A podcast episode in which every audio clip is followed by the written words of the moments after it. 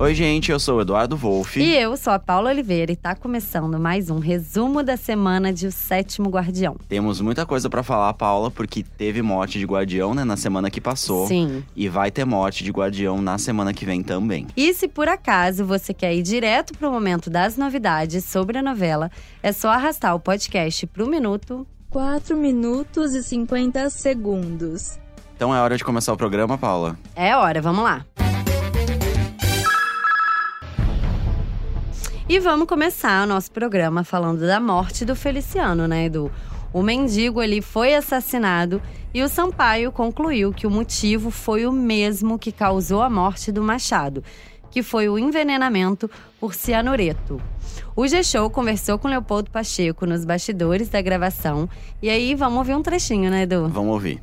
A partir do momento que eu comecei a ler a morte do Feliciano, eu comecei a sofrer muito. Estou sofrendo até hoje. Estamos aqui gravando a morte dele. E eu acho que é uma figura muito poética, né? É uma figura utópica, um personagem que eu me eu me alimento dele, é, eu, eu gosto da, eu gosto desse cara que é o Feliciano, eu gosto desse jeito dele olhar para esse universo de céu azul. Eu acho que tudo isso me, me, me cativou muito. Assim. Eu estou me despedindo dele, dele a prazo. Foi muito legal esse papo. Acho que a gente vai sentir muita falta do Leopoldo na novela. Ele que teve aqui com a gente na gravação do, desse podcast e que arrasou, né? A gente Arrasou não tem muito. nada pra falar. Eu tô esperando, de repente, um retorno. Como a gente já falou aqui Com- várias vezes, né? isso, Todo que mundo que vai acaba voltando. Sim. Então, Assim como a Laura, como o Gabriel, como todo mundo. Eu espero que ele volte. eu mas também. vamos O ver. próprio Leon, né, também voltou ali, mergulhou Sim. na fonte. Agora não tem mais. A fonte continua seca, mas enfim. Ó, gente, essa, essa matéria completa tá lá no G-Show, então confiram esse bastidor completo aí da morte do Feliciano. E a gente viu, né, que rolou, falando ainda no Feliciano, a gente viu que rolou uma premonição é, da Milu, né? Ele foi tirar as cartas dele com a Milu, ela não conseguiu ler as cartas e disse que era um mau sinal. E enfim, né, a gente viu que não deu outra. É. Nosso Feliciano maravilhoso, infelizmente foi assassinado. E esse serial killer de guardiães aí continua solto em Cerro Azul. Quem será que vai ser o próximo ou a próxima? Tô arrasada com isso, eu não sei. Espero que ninguém. Eu espero que o Feliciano volte, de repente, já que, né, tudo pode acontecer. É, vamos ver. Agora, e o fim do Tarja Preta, hein, gente? Ó, o Guilherme, ele neto da Mirtes, colocou a verdade na mesa, confrontou a avó e conseguiu calar a boca da fofoca virtual de Serra Azul, né? A grande fofoqueira da cidade. Agora parece que morreu esse site, será? Será? E é isso que eu fiquei me perguntando, Paulo. Será que rolou mesmo esse fim? Porque a gente viu, né? Rolou ali a cena da Mirtes, né? Cancelando essa missão do mal aí do Tarja Preta. Mas vai que ele volta, sei lá, numa edição especial, contando todos os podres de Ou Cerro com Azul. outro nome, né? Outro Cria outro um nome. outro site, amor. Vamos. Mirtes é criativa, A né? mesa é criativa, né? E é, e é exatamente o que acontece na internet, né? Tipo, esses perfis, eles vão, Sim. são cancelados, volta com outro nome e assim É. fica. Bom, e essa história da filha da Neide e do Murilo que morreu. A gente tem que falar sobre isso, que rolou nessa última semana. Aliás, tá rolando há um bom tempo. Porque a Firmina garantiu, né, Edu, que ela conheceu a menina, mas que a criança morreu. Foi muito triste isso também, né? Mas eu acho que é mentira, não é mesmo? Não, é- eu acho que é muito triste, principalmente porque a gente pensa na Neide e essa É. realmente era a grande esperança dela, né? De Sim. reencontrar com a filha. E ela ficou realmente muito chateada com a mãe, porque a Firmina acabou escondendo toda a verdade da, da Neide, né? Desde que ela reapareceu. Enfim, né? Rolou até o momento ali dela expulsar ela da casa, enfim, eu achei que com toda razão. E depois a Firmina foi contar a verdade também pro Murilo, né? Que seria o pai dessa, dessa filha. E aí isso acabou também envolvendo o Sóstenes, que é o pai do Murilo, e a Luz também, né? Então todo mundo acabou sofrendo junto com essa história. Só que eu não sei, será que é... fiquei meio com o pé atrás ali com a Firmina pra saber se ela tá realmente falando a verdade, não sei. Acho É. que tem alguma coisa mal contada aí nessa história. Tem mesmo. Mas agora, gente, chega de falar do que passou. Ó, os capítulos estão todos no G-Show, então para você rever aí os melhores momentos, é só entrar lá e conferir. Mas vamos falar do futuro, porque aqui no nosso podcast a gente sabe tudo que vai rolar em O Sétimo Guardião. Então chegou a hora do spoiler. Spoiler. E a semana que vem tá cheia de novos acontecimentos e mistérios também em Cerro Azul. E a gente começa com uma boa notícia. Olha aí, graças Finalmente, a Deus. né? Porque o último, o último podcast a gente só deu notícia ruim. Então, gente, vai rolar uma gravidez que me surpreendeu. A Stefania e o João Inácio vão esperar um bebê. E vai rolar um momento fofo com a Stefania e a Estela, porque elas ali podem ter um filho juntas, já que ela e o Aranha estão tentando ser pais por inseminação artificial, né? Ah, seria demais, né? Seria. E falando no Aranha, Paula, que você falou aí, né, da Estela, enfim, nessa inseminação artificial, a gente já sabe que o doador vai ser o Adamastor, mas tem gente que ainda não sabe, mas vai descobrir, e é a Mirtz, né? Sim, ela já tentou, inclusive nessa última semana. Ela pressionou ali a Estela, mas a Estela não contou. Não, e vai ser muito uma conversa que ela vai ouvir por trás da porta, bem do jeito fofoqueira dela. Uhum. E aí, obviamente, ela vai ficar furiosa com essa novidade, né? Por motivos óbvios, já que ela é a Mirtz. E aí, gente, ela promete não dar sossego pro casal e também não vai dar sossego pro Adamastor. É, o Tarja Preta parou, né? Como a gente acabou de falar aqui, Sim. mas eu acho que a Mirtz ninguém consegue parar. Inclusive, quem souber aí, por favor, a gente avisa. Porque ela tá precisando dar uma parada, uma segurada aí na, na língua, É enfim, pra deixar as pessoas ali de Serra Azul viverem. Obrigado. E olha só, ainda falando na Mirtz, Edu, na semana que vem vai rolar uma cena com ela que vai prometer, gente. Eu diria até que esse momento é imperdível, porque é algo que eu nunca imaginei que fosse rolar, tá? Vocês estão preparados? Porque ó, a Mirtz vai entrar no cabaré da Ondina. Ô, meu! Dá pra acreditar nisso, Não, Edu? olha, é difícil de acreditar. Eu, quando li essa cena, não acreditei, Paula. Mas é exatamente isso que vai acontecer. Ela ainda tá hospedada, né, lá na pousada, né, desde que foi expulsa de casa, né, pelo Aranha. E ela vai decidir dar uma espiadinha ali no movimento do cabaré, que fica logo ali do lado, né. E aí, gente, o que, que vocês acham que vai acontecer? O que, que você acha, Paula? Ai, olha, eu não sei, mas ela vai se assustar, eu acho. Será que De ela vai ver o gostar? cabaré? Ah, será que ela vai acabar De ficando ver por as lá? meninas do cabaré, não sei. Ó, gente, eu vou achei dizer… ousado. É, eu achei bem ousado. Mas Diferente. Eu tô. Eu quero ver qual vai ser o figurino da Mitz pra esse momento. De repente ela vai com uma roupa especial. Será? Fiquei Será? curioso pra saber. Mas então, gente, eu vou contar o que vai acontecer pra vocês, que é o seguinte: ela vai lá dar um bebê. Ela vai beber no cabaré, vinho do Porto, mais especificamente. E acontece que nesse dia a Ondina também vai estar lá, tomando uns bons drinks, né? A Ondina geralmente fica ali só tomando conta, mas ela também vai estar ali tomando uma cachaçinha, na verdade. Porque ela vai ter tido um dia ruim, enfim. E claro que vai rolar uma troca de farpas entre as eternas rivais. Mas felizmente o Adamastor, esse verdadeiro anjo, vai ligar pra Estela pra avisar que a Mitz resolveu fazer um programa diferente na madrugada. E aí o Aranha vai aparecer lá pra acalmar os ânimos, enfim. É, no fim dessa história, a gente não vai ter briga, quebra-quebra, nada disso. Só uma ressaca mesmo pra Mirtes e pra Ondina aí no dia seguinte. Muito bom. muito bom. Eu não quero muito ver essa cena da Mirtes no cabaré. Sim. Especialmente porque, como a gente sempre fala aqui, a Elizabeth Savala sempre arrasa muito nas É cenas. verdade. Sempre bom, sempre põe um tom ali de comédia que fica muito, muito legal. E muito real, né? Muito real. E, enfim, combina muito com essa personagem maluca aí dela. Agora, eu vou mudar de assunto, porque tem um momento que eu, particularmente, estava com muita saudade e eu achei que nem fosse rolar mais. Então, pode soltar aí, Thiago, o miado, que agora a gente vai falar do Leon. O nosso gato preto vai voltar na semana que vem, só que vai ser num sonho misterioso da Luz. Um desses sonhos aí que promete mudar mais uma vez a história dela com Gabriel. É o seguinte: o Leão vai aparecer lá na casa da Luz, no quarto dela, e ela vai sair caminhando pela noite de Cerro Azul de camisola, exatamente como rolou lá no primeiro capítulo. E dessa vez, o destino dela vai ser ali entrar no casarão do Egídio, onde o Gabriel tá desde que saiu do hospital. Ele ainda tá desacordado, porque ele levou o tiro de Sampaio, né? Mas enfim, ela vai chegar até o casarão, né? Guiada pelo Leon, né? Isso, é, Exatamente. repetindo exatamente como você falou, Paula. Repetindo esse, essa situação do primeiro capítulo É. de O Sétimo Guardião. E aí, gente, chegando lá, vai rolar mais uma conexão louca entre a Luz e o Gabriel. A Luz vai dar um beijo no Gabriel, uma coisa meio Bela Adormecida. E Exatamente. aí, né, ele vai despertar do coma. Tudo Do bom? nada, né? Do nada. Meu Deus. E aí, gente, o Gabriel vai repetir a, fa- a frase que ele disse pra Luz lá no primeiro capítulo. A gente até separou esse momento pra gente ouvir de novo. É um anjo?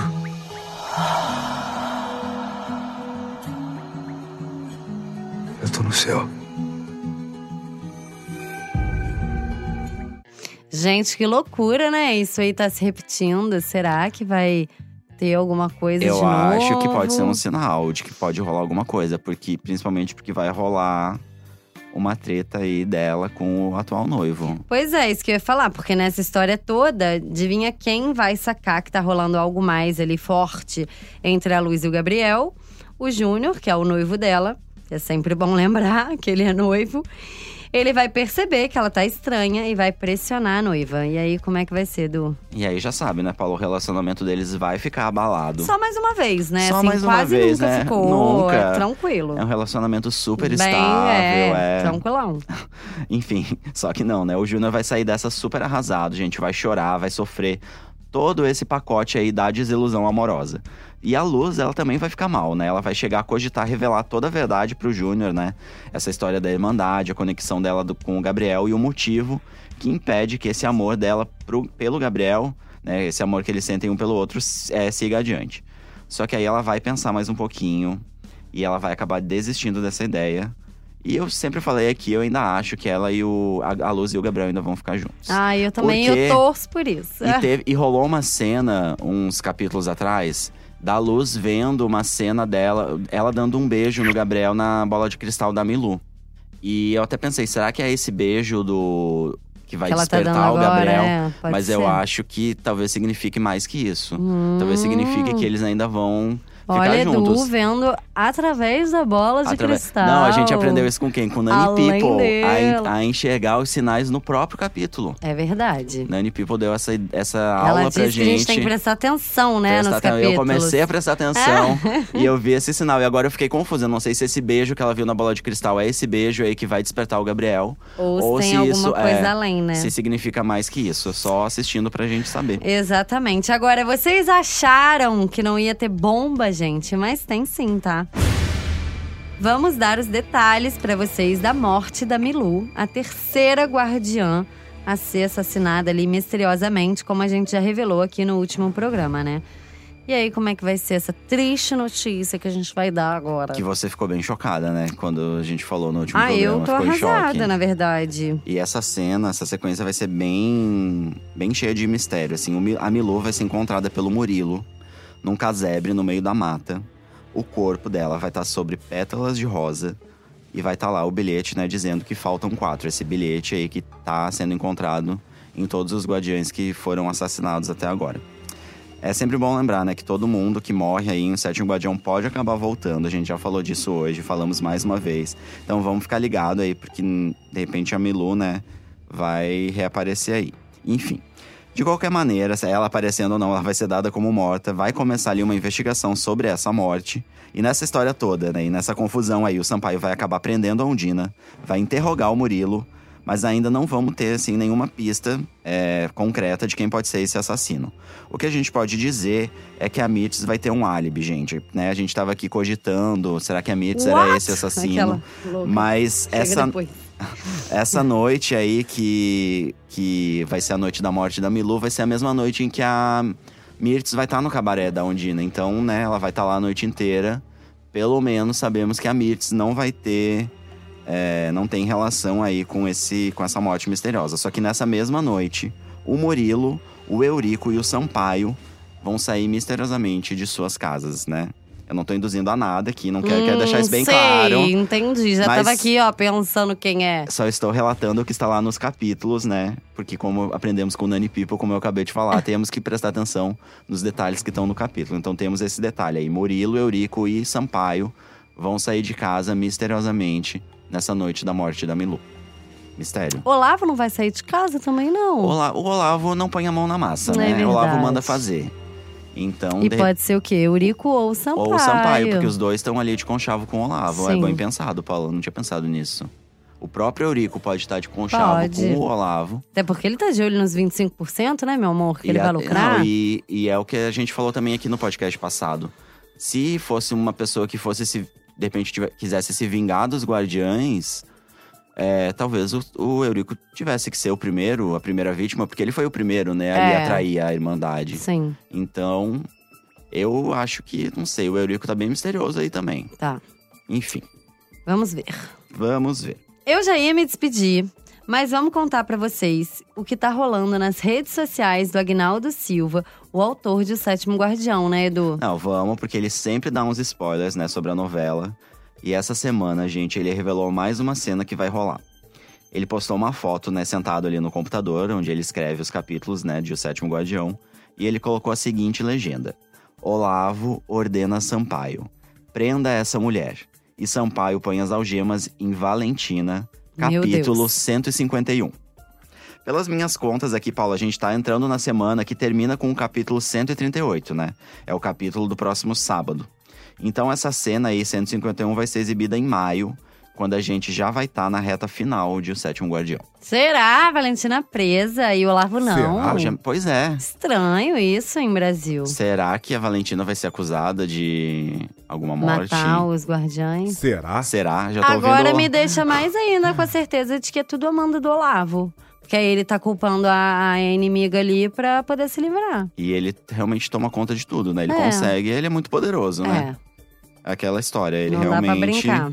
Ele não foi a Serra Azul à toa e agora ele tá querendo, a todo custo, tirar algum lucro de todo esse tempo que ele perdeu na cidade, enquanto ele poderia estar ganhando milhões em qualquer outro lugar do mundo, mas ele está em Serra Azul e ele quer dinheiro de Serra Azul. O bacana de contar essa novidade do Agnaldo Silva é que agora a gente fica um mês com esse negócio na cabeça, né? É bem legal isso. Opa, Valentina tô algemada. bem feliz. Valentina algemada maio. saber como. Em maio, gente, estamos em abril. Bom, então, depois desse super spoiler aí, vamos terminar o nosso programa, né? Pelo amor de Deus.